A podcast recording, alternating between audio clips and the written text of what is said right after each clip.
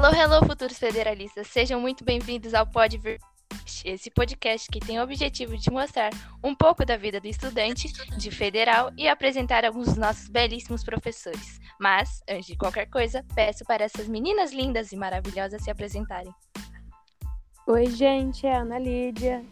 Oi, gente, que é a Giovana.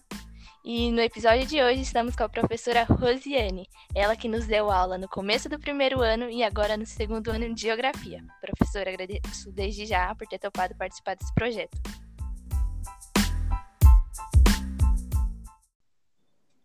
Sim, eu que agradeço. Então, professora, em qual faculdade você se formou? Eu sou formada na Unesp de Presidente Prudente. Lá eu fiz a graduação em Geografia, né, que é a licenciatura em Geografia, e também eu fiz é, junto outra graduação que é o bacharelado em uhum. Geografia. E qual foi sua tese no mestrado e no, no doutorado? Então, no mestrado, é, eu trabalhei, tanto no mestrado quanto no doutorado, eu trabalhei com pesquisação, que é uma, um tipo de pesquisa que você trabalha é, direto, né? Você, assim, entre aspas, põe a mão na massa, né? Você uhum. tem bastante a parte prática de pesquisa, porque eu trabalhei com comunidade de bairro, comunidade Sim. carente, e trabalhei junto com a comunidade. E esse trabalho que eu fiz foi de, no mestrado foi de educação em saúde, junto com a comunidade, nós fizemos um trabalho de educação em saúde. Por que, que eu falo que é junto? Porque não foi uma educação em saúde para a comunidade, foi junto com ela. Então, ah. eu fiz ah. é, um trabalho junto com a comunidade, a comunidade pensando que educação em saúde ela queria e como ela queria. Não fui eu que fiz para ela, entendeu? Sim. É junto com. Isso é um tipo de metodologia de pesquisa desenvolvida pelo Paulo Freire, tá? É, como a gente diz, né? O educador, pedagogo Paulo Freire, ele desenvolveu esse estilo de pesquisa comunitária, em que você faz junto com a comunidade, não para ela, com ela. Tá? Mas é legal, né? Porque você tem Ai, várias legal. visões diferentes, né? É, é, é, muito diferente, porque o que você faz para uma comunidade nem sempre é o que a comunidade quer, nem o que ela é precisa. Sim, exatamente.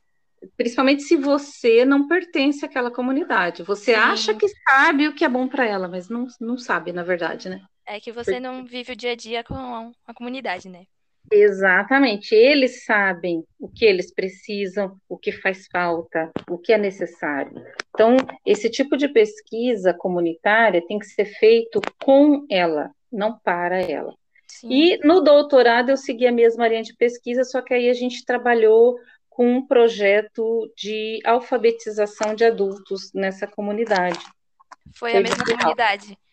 Foi a mesma comunidade, uma comunidade, assim, é, distante, né, da área central da cidade, da malha urbana, uma comunidade que passava por diversas carências, mas que tinha feito muitas conquistas através de reivindicação.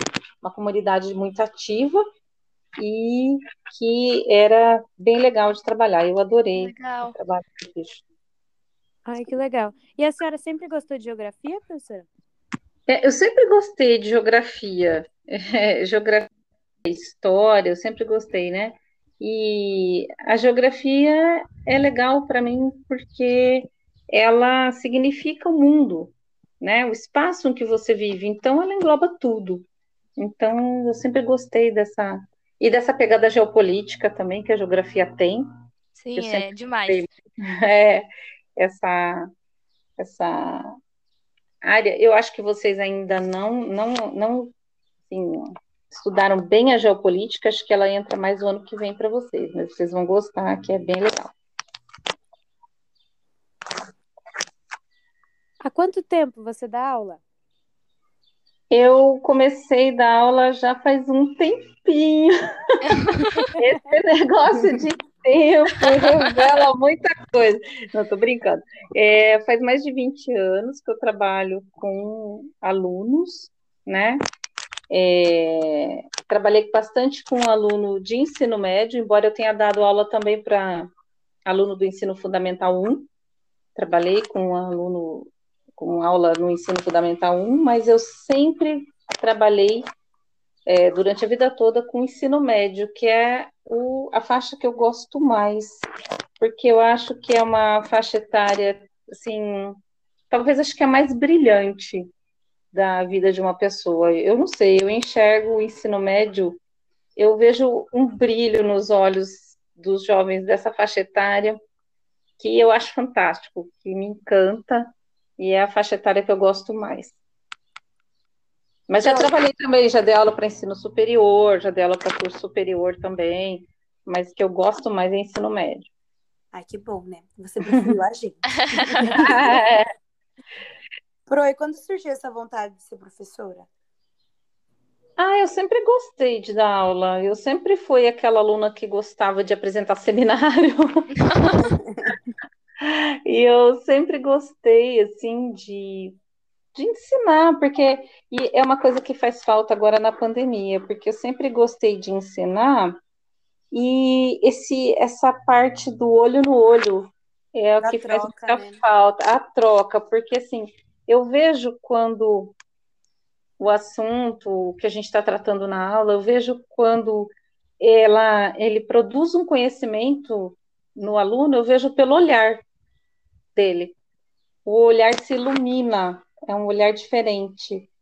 E isso na pandemia, para a gente que é professor, faz muita falta, esse olhar né, iluminado que o aluno tem na hora que o assunto passa a fazer sentido para ele, a hora que ele passa a fazer as conexões dentro da mente dele, o olhar dele muda, a gente vê pelo olhar.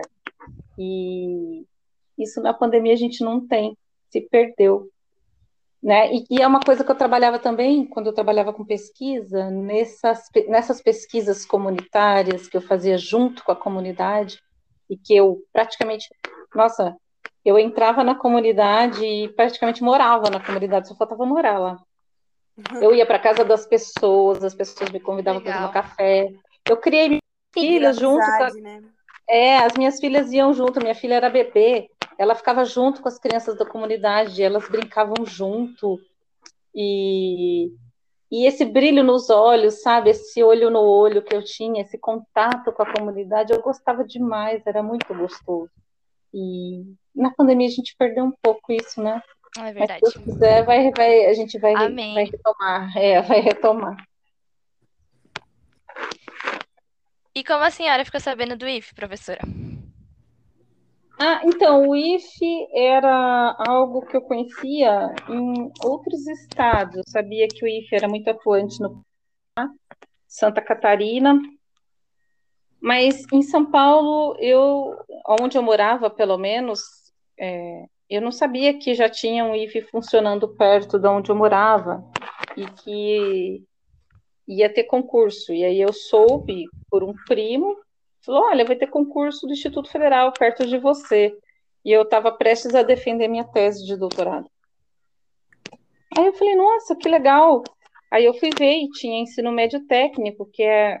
Eu gosto tanto de trabalhar com ensino médio, né? E eu falei, nossa, eu vou prestar, porque seria uma chance de eu continuar a trabalhar com ensino médio, porque eu já tinha saído do estado. Eu, era, eu fui professora do estado de São Paulo Sim. durante 17 anos. Nossa! E eu tive que me afastar quando eu ingressei no doutorado, porque os horários não eram compatíveis. E eu tive que pedir exoneração. Eu exonerei um serviço de 17 anos, foi muito difícil. Mas e aí, mas aí quando eu estava prestes a eu prestei o concurso e passei e comecei a trabalhar no IF. E gosto muito de trabalhar no IF. É um trabalho, assim, para mim, muito, que eu gosto muito, porque ele une pesquisa, né, extensão e o trabalho com os alunos do ensino médio, que eu gosto muito. E qual a diferença a senhora sentiu entre dar aula para o Estado e aula para o IFE? Ah, é muito diferente. Para começar pelo salário, né?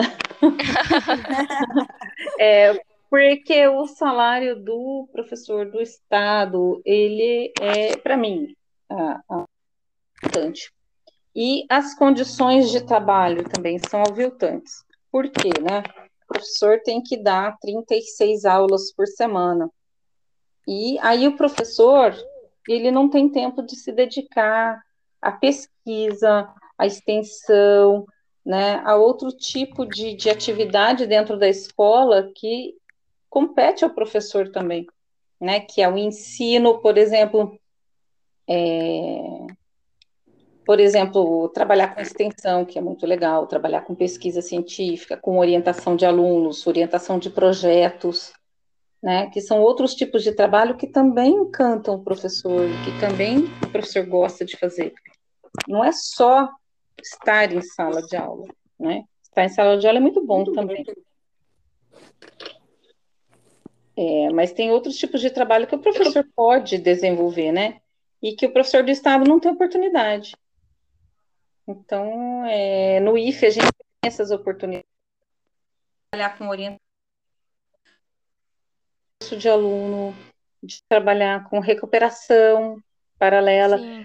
É, aqui em Sorocaba, a gente ainda não faz um trabalho adequado de recuperação, que é uma coisa que, por exemplo, eu adoro fazer, por conta do, de não ter salas nos, no, no, nosso campus, que ainda a gente nem tem um campus, né? Mas é, é, a gente é, a gente fica faltando, mas, por exemplo, quando tem sala, você pode de alunos que precisa de recuperação e trabalhar uma recuperação, né, bem minuciosa, é um trabalho muito gostoso de fazer, né? Porque você vê o aluno sair de uma situação em que ele não estava acompanhando e começar a acompanhar e começar a caminhar, é muito legal. E que é um trabalho que a gente também gosta de fazer, que no estado é impossível, né? Sim. Então, assim, por conta de tudo isso, o Instituto Federal tem uma diferença muito grande. Destaca, né? É, na, na escola regular do Estado. Eu não estou falando das ETECs, né, que aí eu já não sei como é que é, mas na escola regular do Estado a gente não tem essa oportunidade, por isso que é tão gratificante trabalhar no Instituto Federal. E voltando nesse, nesse assunto de projetos, tem algum projeto que a senhora tenha muita vontade de realizar com os alunos do Instituto? Ai, tem um monte. Eu ando meio afastada. Eu ando meio afastada da pesquisa, mas eu gostava muito no, no campus que eu ingressei, que foi o de Epitácio, Presidente Epitácio, que é próximo à minha região, que eu sou de Presidente Prudente, né? É, eu estava continuando o trabalho de educação em saúde comunitária, que é uma delícia você ir para a comunidade e trabalhar com a comunidade. E eu estava em Epitácio, eu estava desenvolvendo trabalho de pesquisa ainda nesse campo, que é um campo que eu gosto. E é um trabalho delicioso, é fantástico, ele é apaixonante. Você trabalhar junto com comunidades é muito gostoso, porque são pessoas simples, mas que têm muito a ensinar. Então, assim, é muito gostoso ir para a comunidade e aprender com ela. É, é muito gratificante, eu tenho vontade de fazer isso. A pandemia deu uma atrapalhada geral, né, gente?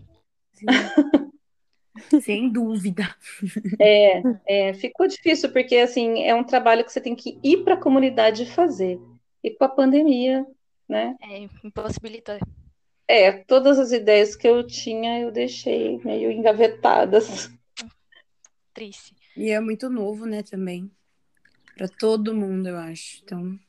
É, então, porque quando você vai trabalhar com comunidade carente, eu acho que online fica difícil né? Porque que eu, o, o trabalho que eu desenvolvi eram com pessoas carentes, pessoas analfabetas, por exemplo. Né? Então não dá para fazer online, porque elas geralmente não sabem lidar com esse tipo de tecnologia, né?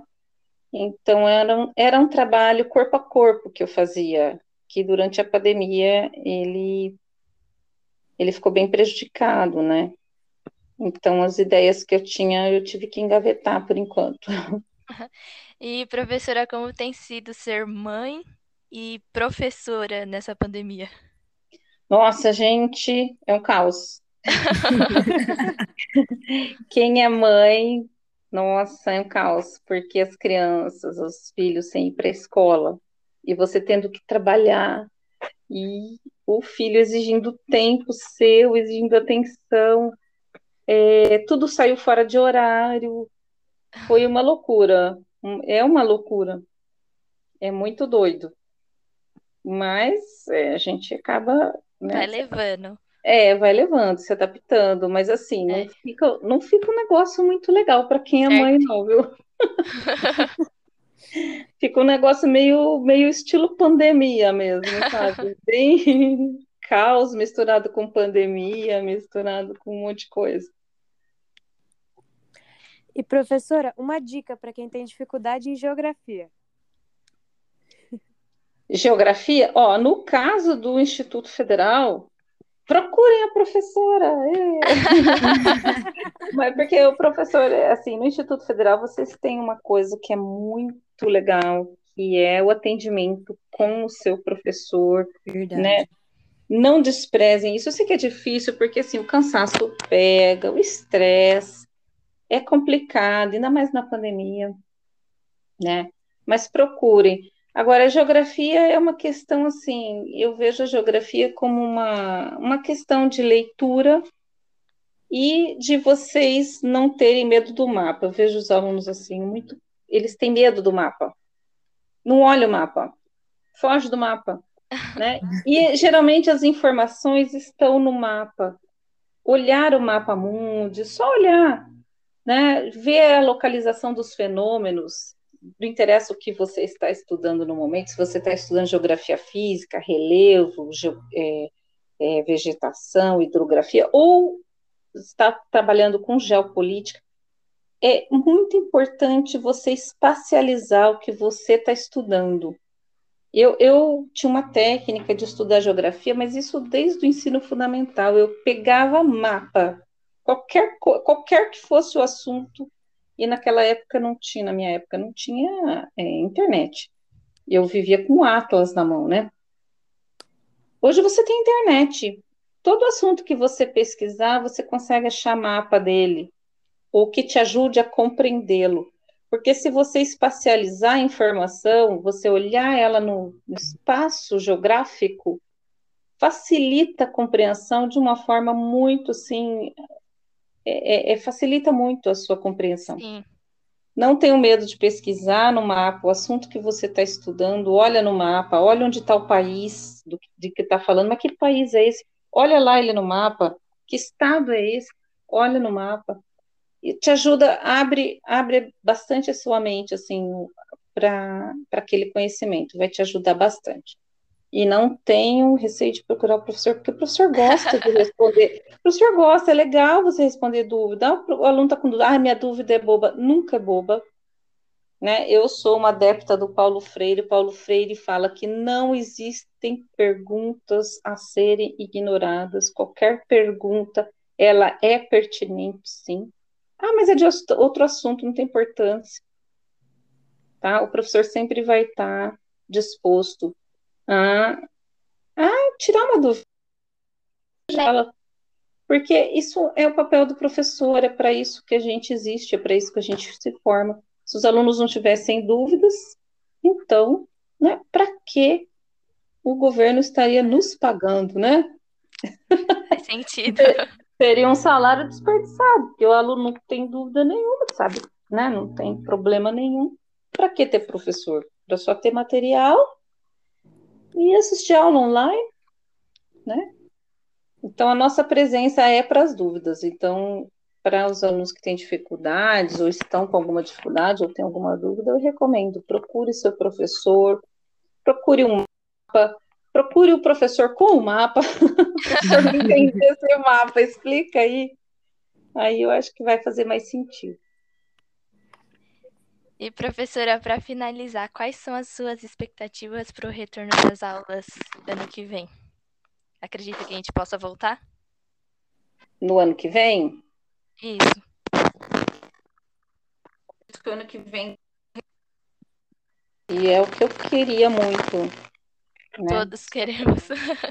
Espero muito voltar a ter esse contato olho no olho com, com os discentes porque eu acho que isso faz uma grande falta no, no processo ensino-aprendizagem. Com certeza. Paulo, é, Paulo Freire já ensina, né? Ele fala é, que o processo ensino-aprendizagem é um processo humano, portanto, necessita do contato humano.